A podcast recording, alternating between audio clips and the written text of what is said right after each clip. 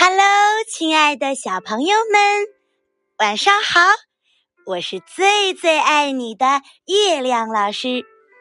今天呀，月亮老师要给宝贝儿们讲一只大熊的故事。有一天早上，大熊还在山洞里面睡觉呢。外面已经有一只野鸟，一边歌唱，一边找虫吃。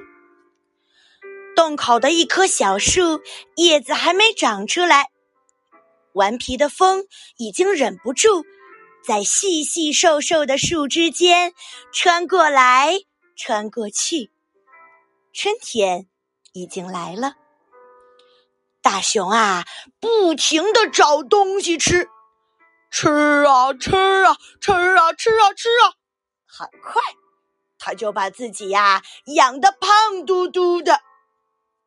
在一个充满阳光的下午，他坐下来想着想着。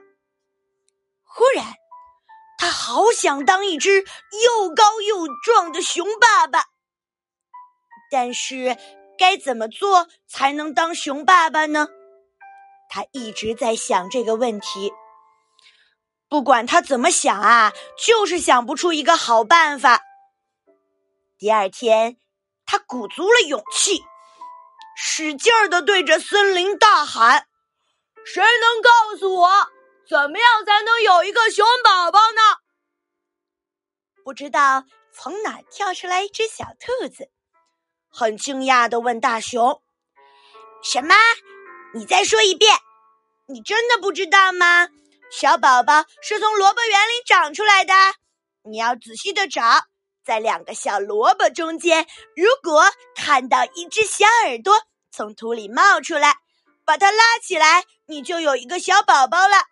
当然，你要小心的拉哦。虽然大熊不太相信小兔子说的话，尤其是拉耳朵的部分，但是第二天，他还是来到了萝卜园。一只喜鹊很惊讶的对大熊说：“什么？你在两个萝卜中间找小宝宝？不对吧？方法其实很简单，只要找一个蛋，蹲下来好好孵它，你就会孵一个小宝宝啦。”大熊觉得这方法不太对劲儿，但是他还是决定去找一个合适的地方好好孵蛋。嗯。结果呢，自然是没有成功了。后来，他又跑去问鱼了。虽然把头埋在水里跟鱼说话 是一件又搞笑又难受的事儿，但是他着急呢。他就问：“怎么样才能有一个小宝宝呢？”鱼狡猾的笑着说。你呀，应该撒一些糖在窗台，然后静静的等着，鸟就会送一个小宝宝来啦。大熊不知道什么是窗台，但是他知道哪里可以找到鸟。鸟不耐烦地说：“你看，我只会抓青蛙。你在冬眠的时候，我在非洲，哪有什么小宝宝送给你呀？”大熊觉得很失望。他孤单的坐在草地上，看着天上一朵变来变去、很像熊的云。他想起妈妈说过大熊云的故事。妈妈说，熊宝宝出生以前都是在大熊云里游戏的，那是很久以前的事儿了。妈妈说的故事，他几乎都快忘光了。忽然有一个声音在大熊的耳边轻轻地说：“你想要一个熊宝宝，对不对？”你怎么知道啊？大熊问。“因为你一直在看那朵像熊宝宝的云啊。”这只大熊微笑着。“你相信大熊云的故事吗？”熊轻轻的摇头。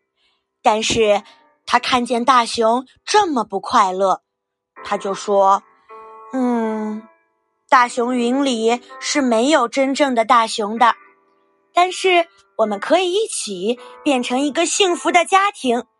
也许啊，到了明年，我们就会有一个可爱的熊宝宝啦。嗯，真的吗？大熊觉得很开心。也许呀，大熊云里是没有真正的大熊的，但是只有一个特别幸福的家庭，才会有一个可爱的熊宝宝呢。好了，宝贝儿们，这就是大熊云的故事。小朋友们，你们知道吗？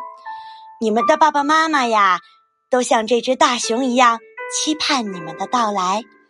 你们的到来对他们来说是一件幸运的事情，是一件会让他们觉得更幸福、更快乐的事儿。而宝贝儿们，你们的爸爸妈妈也一直在期待你们的长大哦。好了，宝贝儿们，今天的晚安故事就到这里啦。小朋友们，晚安，做个好梦，明天见，拜拜。